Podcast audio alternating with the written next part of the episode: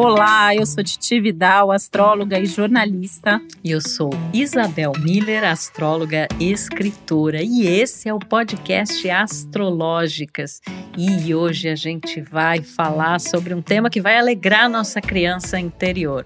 O papo de hoje é sobre crianças. Como é que a gente percebe essa questão na astrologia e no mapa astral, né, Titi? É um tema que eu amo, né? Eu sei que você ama também, né, Isabel? Eu sempre amei fazer mapa de criança. Eu sempre achei uma das coisas mais úteis que pais e mães podem fazer na vida, né? E depois que eu me tornei mãe, eu passei a entender a importância de fazer o mapa de uma criança muito mais do que antes de ser mãe. Por quê? A gente não deixa de ter uma espécie de manual de instruções dessa criança ali vendo o mapa, né? E a gente tem bastante coisa para falar sobre isso, mas eu queria só pegar gancho numa fala aqui da Isabel, que por mais que aqui, né, a gente quando vai falar de mapa de criança, a gente está efetivamente falando é, do mapa de, de, de, uma criança, independente aí da idade, mas a gente sempre pode olhar o nosso próprio mapa com esse olhar da nossa criança interior e até de entender como que nós fomos enquanto criança e isso é muito importante muitas vezes para entender muita coisa que acontece na nossa vida. E algumas, né? Eu até começo, Isabel, aqui com algumas perguntas que são muito frequentes sobre mapa de criança, né? Quando fazer, o que dá para ver, como ajudar, né? E assim, a gente pode fazer o mapa da criança, na verdade, a partir do nascimento, ou seja, a gente pode fazer mapa de bebê, a gente pode fazer mapa de criança de qualquer idade, até a adolescência, enfim, né? E aí a gente continua fazendo para a vida toda. Eu sempre sugiro, né, quando alguém, por exemplo, está grávida e fala, mas a partir de quando eu posso fazer? Eu sempre digo, quanto antes você tiver disponibilidade de fazer, melhor. Porque quando a gente pega o mapa de um bebezinho para começar lá na origem de tudo, né? A gente vai ver questões que às vezes são muito importantes, como amamentação, nutrição, sono, questões de saúde, como que essa criança, esse bebê chega no mundo, que mundo encontra, como vai perceber os pais, a casa, a forma como está sendo cuidado ou nutrido. Então, assim, tem uma série de temas que já tratam dessa primeira infância mesmo, né, desse bebê que acaba de chegar. E no segundo momento, a partir do, da, dessa criança se, se desenvolver, a gente vai vendo coisas, inclusive, relativas a ciclos específicos de idade. Então, a fala, a, é, a forma, quando vai andar, quando vai falar, se vai ser mais rápido, se vai atrasar um pouquinho com relação à idade média que isso acontece. A gente vai ver ali a forma de aprendizado dessa criança. É, a gente vê muito, por exemplo, é, tipo de escola que vai ser melhor, como vai funcionar tudo isso, brincadeiras que são mais apropriadas, que vão gostar mais, né? É, relação com a vizinhança, com amiguinhos, com irmãos, com os parentes, relação com os pais, percepção dos pais, relação entre os pais, né? Estou é, jogando aqui um monte de assunto para a gente se desenvolver, mas só para ter uma ideia da complexidade que é fazer o mapa de uma criança, né? E é bastante complexo, inclusive pelo fato de que nós, como pais, muitas vezes temos, muitas vezes não, acho que quase sempre, né? Um tanto de expectativas ali, coisas que na verdade são nossas, não são dos nossos é, filhos, então entender que essa personalidade é diferente, que a percepção é outra, que os interesses são outros, ajuda muito é, a, a, inclusive, não jogar as nossas expectativas e ajudar essa criança a crescer de uma maneira mais saudável, né, Isabel?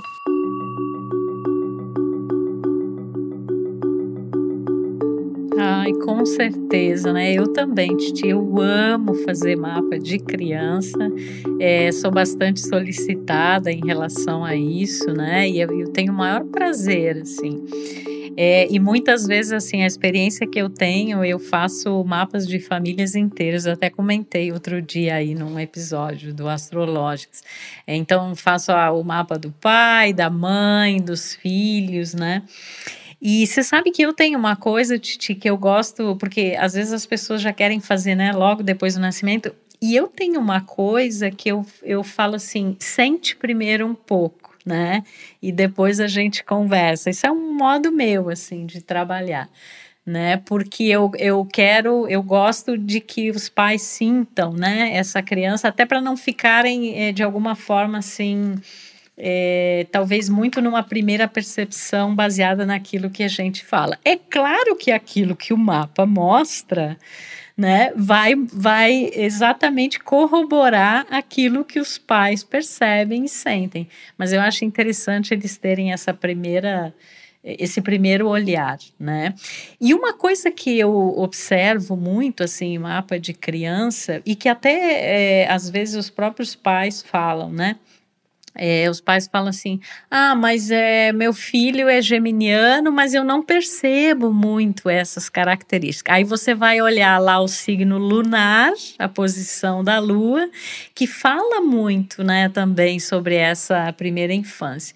Então, a teoria e a prática astrológica de tantos anos me mostraram isso, como essa posição da lua é importante nesses primeiros anos. Eu, por exemplo, que tenho a lua em Ares, eu fui uma criança muito muito ariana, né? Assim, gostava muito de atividade, atividade física, muita energia, tinha muita energia, né, para gastar. E, e, até eu acho que é, é, tem a ver, inclusive, com a ideia de que o Sol, que é o signo da pessoa, ele vai exigindo um processo de conscientização daquela energia, né? De alguma forma, eu falo assim, o Sol é para a gente se tornar aquilo, né? É, e desenvolver o nosso melhor. E a Lua, como essa coisa mais instintiva que está relacionada a essa infância, a esses primeiros momentos, né? A esse ser criança, então ela vai aparecer muito. É, então, quando eu faço um mapa de criança, eu pontuo muito a lua. Aliás, eu começo pela lua, né? É uma coisa bem diferente, assim, do, do, do habitual. Justamente para ter esse entendimento de como essa criança percebe ali esse ambiente familiar. E, no, é, normalmente, a mãe, né? Há casos em que até há uma inversão aí, mas normalmente a lua é um representativo da mãe, né? e, e, e dessas nuances do feminino é, mas não só da mãe, todo aquele contexto familiar ali, né? E o que, que ela vai, inclusive, entre aspas, pegar daquilo ali, que depois vai tornar como parte da sua personalidade, como uma marca daqueles primeiros anos. E Freud explica, a astrologia explica também, a gente sabe, né, que tem essa. como esses primeiros anos são importantes, né? Porque a criança, muita coisa ela absorve ali do, vendo, né? É o exemplo, é o que ela tem ali. É, no, no, num primeiro, numa primeira percepção. Isabel, eu penso assim, te ouvindo até nessa questão da lua, que criança tem uma espontaneidade que a gente, como adulto, muitas vezes perde, né? Porque mesmo a gente, enquanto adulto, a lua naquele momento ali que a gente é pego de surpresa, eu sempre falo que a gente reage, na verdade, com a nossa lua. E a criança, ela vive nesse estado, né? E, você sabe que junto com a lua, eu acho que outro ponto que às vezes é mais importante do que o sol, no caso da criança, é o próprio ascendente, pelo fato da criança ser corporal, assim. A criança, ela tem esse ímpeto do corpo, né? Então, eu acho que é uma dupla ali que a gente tem que olhar bastante até para entender como esse sol vai sendo construído, né? Isso, e a, e a história, assim, né, de como essa criança vê a mãe, como ela vê o pai, o tipo de ambiente que é o mais favorável para que ela se desenvolva, o tipo de talento e habilidade que provavelmente desde muito cedo ela vai apresentar interesse, né? Então, dando um exemplo, assim, eu já fiz mapas, por exemplo, que eh, eu percebia claramente ali pelas pelas posições do mapa da criança que ela teria uma facilidade imensa para aprender línguas que provavelmente ela teria um interesse inclusive em viver em outro país, né? É, e aí de dizer, olha, é interessante estimular isso, né? Que ela já tenha contato desde muito cedo com isso, até pela própria capacidade de aprendizagem de uma criança que é muito é, é, é, é muitas vezes assim, ela está com HD limpo, né? Então é mais fácil de, de aprender, de absorver. Essa coisa do ambiente, né? Esse ambiente inicial, você tocou no ponto da escola, né? A gente vê algumas questões ali da casa 3, do mapa, né? Esse, esse primeiro contato, né, com a escola. Que é a coisa mais difícil, né? Vou te falar, Isabel, até como mãe, assim, escolher escola é uma das coisas mais difíceis. É um tipo de responsabilidade da aflição. E às vezes eu vejo assim, eu atendo gente que, sei lá, os pais são super é, alternativos, querem colocar numa escola alternativa, aí você vê a criança tem um Capricórnio na casa 3, um Saturno ali, aí você fala, não, essa criança precisa de regras para aprender, né? Ou às vezes tem ali um Mercúrio em Peixes, uma casa 3 com Netuno, precisa de uma escola que vai incentivar a arte, as relações, o afeto, e às vezes os pais mesmos, eles não dão atenção para isso, né? Então é, é importante a gente entender pelo olhar da criança. E eu acho que para nós, Isabel, como astrólogas, né, é uma responsabilidade imensa fazer mapa de criança. Assim, eu sempre tento olhar pelo olhar da criança e com mais cuidado ainda do que eu tenho nas palavras e na forma como eu levo o mapa de um adulto. Porque às vezes os pais vêm com medos, às vezes vêm com questões muito específicas, assim, né? Que riscos que essa criança pode correr, o é, que, que pode acontecer eventualmente ali de mal para essa criança. E às vezes a gente tem uma responsabilidade em procurar isso, né? E o mapa ajuda bastante a entender o que, que você tem que estimular, né? Se é uma criança que precisa aprender a se defender, se é uma criança que precisa praticar esporte para não se tornar ansiosa, hiperativa, se é uma criança que precisa tomar mais cuidado para não se machucar, né? Tem umas crianças que são tão destemidas e corajosas né? Que às vezes elas vão se machucar, assim, a minha filha mesmo, né? Minha filha, imagina, Sagitário, com Lua em Sagitário, tem um Marte angular. Gente, o que essa menina já caiu, assim, e assim, é, é uma coisa porque vai, ela não, não tem medo, ela vai, ela se joga, ela quer fazer, né? Então, assim, e às vezes a gente tem que falar: olha, essa criança vai colocar o dedo na tomada se você não tapar a tomada. Não, e é tão, e é tão importante, né, Titi, é tão legal também que você falou assim, olhar o mapa sob a perspectiva da criança, porque quando se trata de pais, né, existe toda essa expectativa, existe um desejo, né, de que seja de um jeito, seja de outro. Eu sempre penso, né, o próprio, a própria escolha do nome de uma criança já tem o desejo ali dos pais, né? E muitas vezes a criança, é, coisas que os pais gostariam de ter feito, não fizeram, eles vão desejar que a criança faça aquilo. Eu já vi vários exemplos relacionados a isso, mas a importância de mostrar quem é este ser, né? É, independente dessa expectativa dos pais, né? E eu vejo que os pais ficam ansiosos mesmo, né? Porque eles querem saber é, mas o saber aqui no caso é no sentido mais de mostrar até essa questão né, de que desafios pode apresentar. Essa coisa dos, dos talentos e das habilidades é uma coisa que eu procuro olhar muito assim no mapa de criança e falar para os pais, né?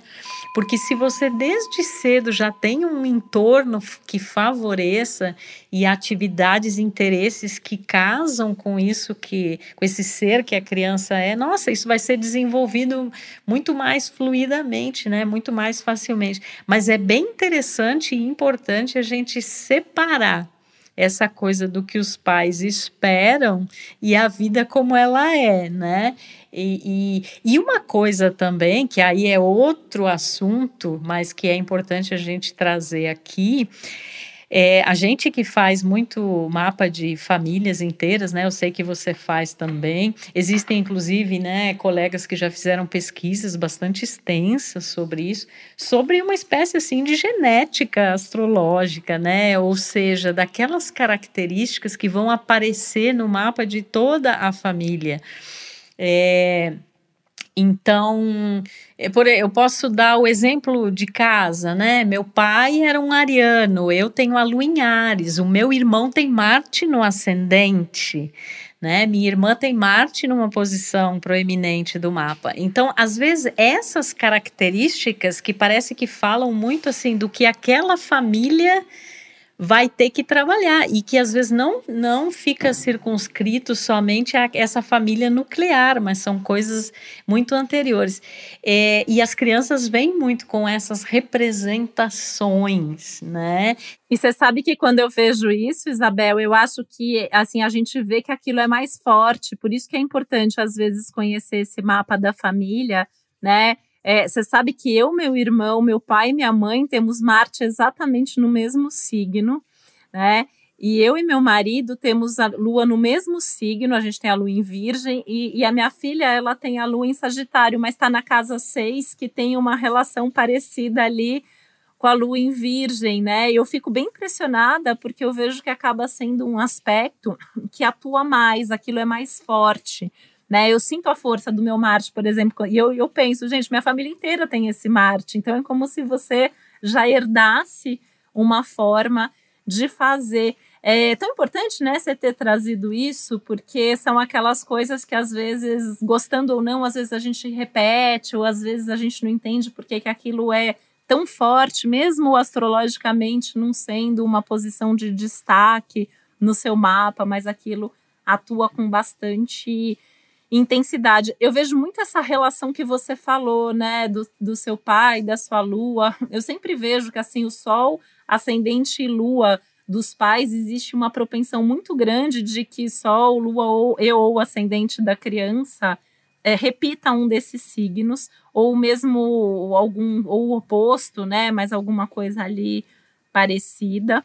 É porque às vezes, né, Titi, é bem literal, assim, e às vezes é dentro das simbologias, até para que as pessoas que nos ouvem entendam, né? Porque, por exemplo, eu dei o exemplo de que o pai, Ares, e eu com a lua em Ares, mas às vezes o, o Marte, que é o planeta que rege Ares, ele está numa posição angular, proeminente. Então, e aí eu fico pensando, Titi, essas crianças, né, que vêm agora com todo esse mundo hiperconectado, com toda essa tecnologia, com tantas informações, é, e que muitas vezes são, são crianças né, que vão talvez viver essas questões familiares, mas é, quem sabe assim num nível um pouco diferente, né?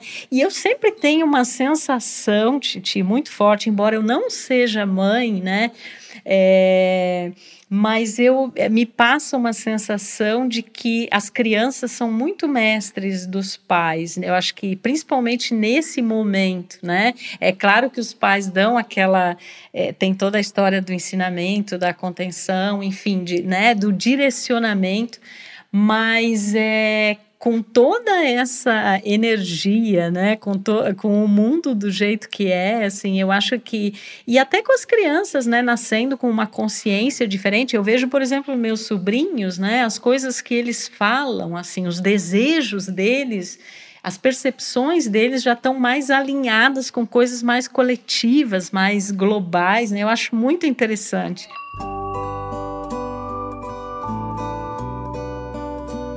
É, a gente costuma dizer que a gente é filho do nosso tempo, né? E os planetas sociais e geracionais falam muito isso. E eu vejo, né? Minha filha tem seis anos, é, ela tem Urano em Ares, é da geração de Urano em Ares, né? Eu tenho pensado muito nessa questão de aula online, né? Como que as crianças dessa geração estão sendo obrigadas a ser independentes em muitas coisas, inclusive tecnologicamente. E já de um tempo para cá que esses planetas lentos, né, que são os planetas que astrologicamente refletem o coletivo, eles eles estão ali em signos que falam do coletivo. Então são crianças que têm uma consciência, uma percepção diferente. Então eu vejo assim pela minha filha e outras crianças que eu acompanho, né, o quanto que tem uma preocupação com os assuntos do planeta, como tem essa questão de retomar a empatia, é, questões às vezes até de alimentação, de consumo, é, não pode jogar o lixo, tem que reciclar o lixo, é uma preocupação, pode não pode comer carne, né? Eu vejo que é uma tem, tem uma coisa ali que está comum nessa geração que está vindo agora, são crianças, eu acho que são bastante diferenciadas assim em vários aspectos. E uma coisa, Isabel, que eu queria é, comentar, né, que quando a gente, eu como astróloga mãe, né, é, é, a gente vê, assim, eu falo que é uma escola diária para mim, né, você falando aí que os, os, os, filhos são mestres, até nesse, nesse quesito astrologia e astrologuês, é, eu vejo na minha filha o mapa muito puro, e eu vejo isso em outras crianças com quem eu com as quais eu convivo, né, eu acho que tem uma coisa ali que eu sei nossa, agora é o Mercúrio dela que está atuando, agora é a Lua dela que está ali funcionando, agora é Vênus, agora é o ascendente. A criança vai construindo esse mapa. E aí é, é, legal ver, porque ali a hora que está com, se comunicando, você vê o Mercúrio, na hora que está fazendo birra, você vai ver a Lua. Né? Na hora que está praticando uma atividade física, você vai ver aquele Marte acontecer. E é muito legal como que com o passar do tempo e de ciclos que a astrologia também explica e que eu acho que é um outro super tema para a gente hum, fazer um astrologuês a respeito, né? A gente tem ciclos de vida ali, né? Então a gente conforme esses ciclos vão acontecendo, a gente vai encaixando essas peças do quebra-cabeça que na infância às vezes estão ali mais espontâneas, dependendo do ambiente, dependendo se é com a mãe, se é com o pai, se é com um irmão, se é na escola, né? E é muito legal. Então a gente tem, por exemplo, ciclos ali que com dois anos, dois anos e meio, né? Os estudos dizem que é, é, o momento até que a criança às vezes percebe que ela e a mãe não são a mesma pessoa, né? E a gente tem um ciclo de Marte se completando, então tem um ganho de independência. A gente tem os ciclos de Saturno, que são tão importantes, né? Então, por volta é, de, de seis, sete anos, que tem ali a primeira, o primeiro aspecto Saturno, Saturno relevante, que a criança ganha mais maturidade, mais responsabilidade, né? Tem essa coisa de ser mais avaliado na escola, o processo de alfabetização, por exemplo. A gente tem, enfim, vários outros ciclos atuando aí, e que é uma coisa, Isabel, que eu também sempre trago na consulta, dependendo da idade, né? Assim, se é um bebê, se é uma criança de 4, de 5, de 8, de 12, eu sempre trago também quais são os ciclos geracionais e eu tento mostrar para os pais como que aquela criança em particular lida com isso. Né? Então, assim, alfabetização. Tem criança que vai se alfabetizar antes, tem criança que vai se alfabetizar depois, assim como tem criança que anda antes ou depois. E isso não precisa ser um problema. E eu vejo que às vezes isso tem um efeito calmante nos pais, né? Às vezes a criança é mais perfeccionista, por exemplo, e não vai sair andando, ela vai precisar se sentir segura, vai precisar é, tatear ali, né? Ter certeza, ou vai andar quando ninguém tá vendo, e só vai realmente se soltar quando se sentir segura para isso. Então, isso também é muito legal de entender o momento, né? Ou se chega, por exemplo, nesse momento de alfabetização, e aí tem um trânsito difícil, desafiador ali, sei lá, de Saturno para o Mercúrio da criança. Essa criança ela vai demorar mais esse processo, né? E eu acho tão legal ver isso, acho tão legal entender, assim, como que. Bom, é legal também, né, quando a gente faz mapa de adulto, né, Isabel, que aqui somos duas apaixonadas pelo nosso trabalho. Mas eu acho tão legal ver assim como cada um é único, como cada um tem necessidades tão particulares e como que desde a infância a gente vai despertando tudo isso. Agora há pouco você estava falando, por exemplo, dos talentos e das habilidades, né? E eu também olho bastante isso. E, por exemplo, tem vários testes vocacionais, né, de outras áreas que vão atrás das brincadeiras que você gostava quando você era criança, porque tá ligado, né? Quando você era criança, você gostava de fazer alguma coisa que quando você cresce, é provável que aquilo tenha a ver com a tua vocação, é, e com seus principais talentos, uh, a questão das até do apego ou não, né, aos seus brinquedos, as coisas que você gosta na infância, a forma como você se relaciona com seus pais, com seus brinquedos, com seus irmãos, que vai interferir em como você vai se relacionar afetivamente na vida adulta, né? Relação de hierarquia e regras dentro de casa, isso vai influenciar depois no seu emprego. Então, são coisas ali que a gente já vê desde cedo. Eu só tomo muito cuidado quando eu faço mapa de criança para não apontar nessa direção de carreira. Eu não gosto de falar sobre isso antes de uns 12 anos, porque eu acho que é, é, cria essa expectativa na cabeça dos pais, e às vezes os pais vão direcionar, e, o objetivo não é esse, né?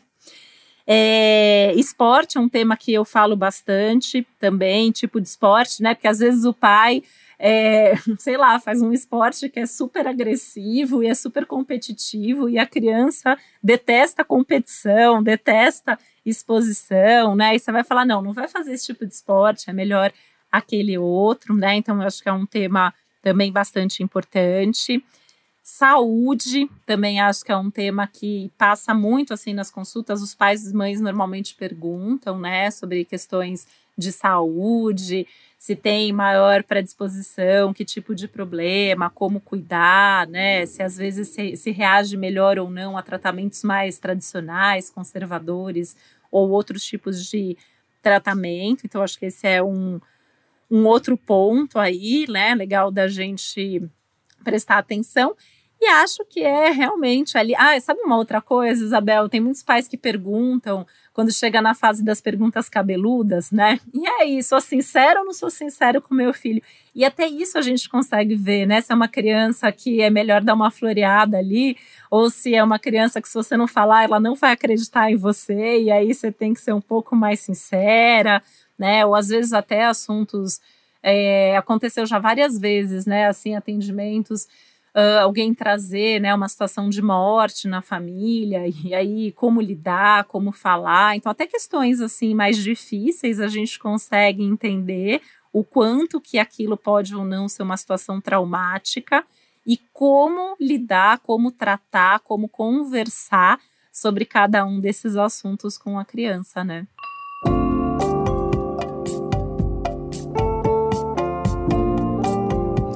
É, e, e para vocês verem como tem é, questões né, e assuntos em pauta, mesmo no mapa de criança. Porque talvez quem nos ouve, Titi, acha assim, não, o mapa de criança é uma coisa mais simplória, assim, você só vai ver algumas coisas. Não, porque ali contém a semente né, de todos esses temas adultos. É claro que, como você falou, eu, eu partilho muito de, dessa visão e dessa forma de trabalhar, não apontar né, carreiras e coisas, até porque, né, Titi, eu acho que nesse mundo que a gente vive e no que vem pela frente, essa questão de trabalho e carreira é uma questão tão diferente do que era anteriormente, porque hoje é um mundo em que você necessita de múltiplas habilidades, né? E que muitas vezes você pode ter lá, é, é bem isso, né? A, a brincadeira de criança retratando uma vocação, né? E aí eu lembrei do episódio que a gente fez sobre Lu e Vênus, que é Vênus, aquilo que nos dava prazer, né? É, mas a gente vive num mundo em que toda essa questão profissional ela está numa, numa mudança muito grande, né? Então, assim, não é mais como antes que você estudava para uma coisa e era aquilo e isso se tornava a sua profissão, né? Então a gente também por essa questão e eu fiquei pensando é, como na verdade, né? E claro que eu tendo formação em psicologia me ocorre muito isso, mas na verdade, assim, um mapa de uma criança ele tem muitas referências psicológicas, né?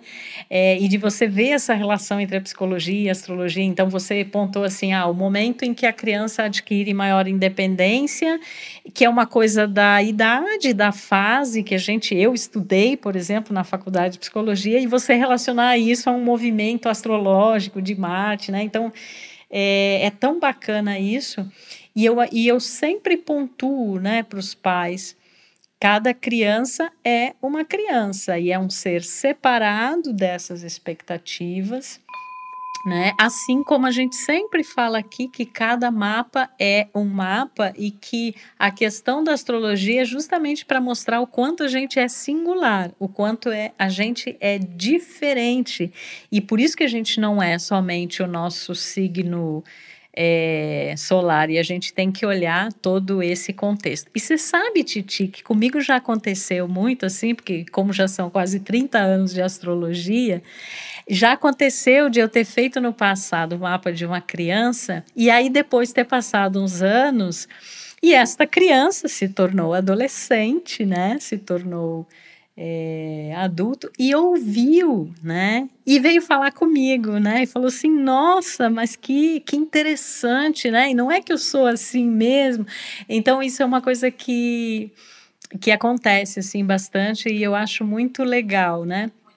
E até de ter essa esse, esse respaldo, esse feedback de que quando isso acontece, a pessoa se vê reconhecida ali como ela mesma e não como alguém que procurou orientar os pais e esquecer do ser que estava sendo tratado ali, né? Então eu já tive experiências muito felizes assim e, e até de me emocionar, né? De, de, perceber assim, nossa, e aí perceber inclusive que o tempo passou, né?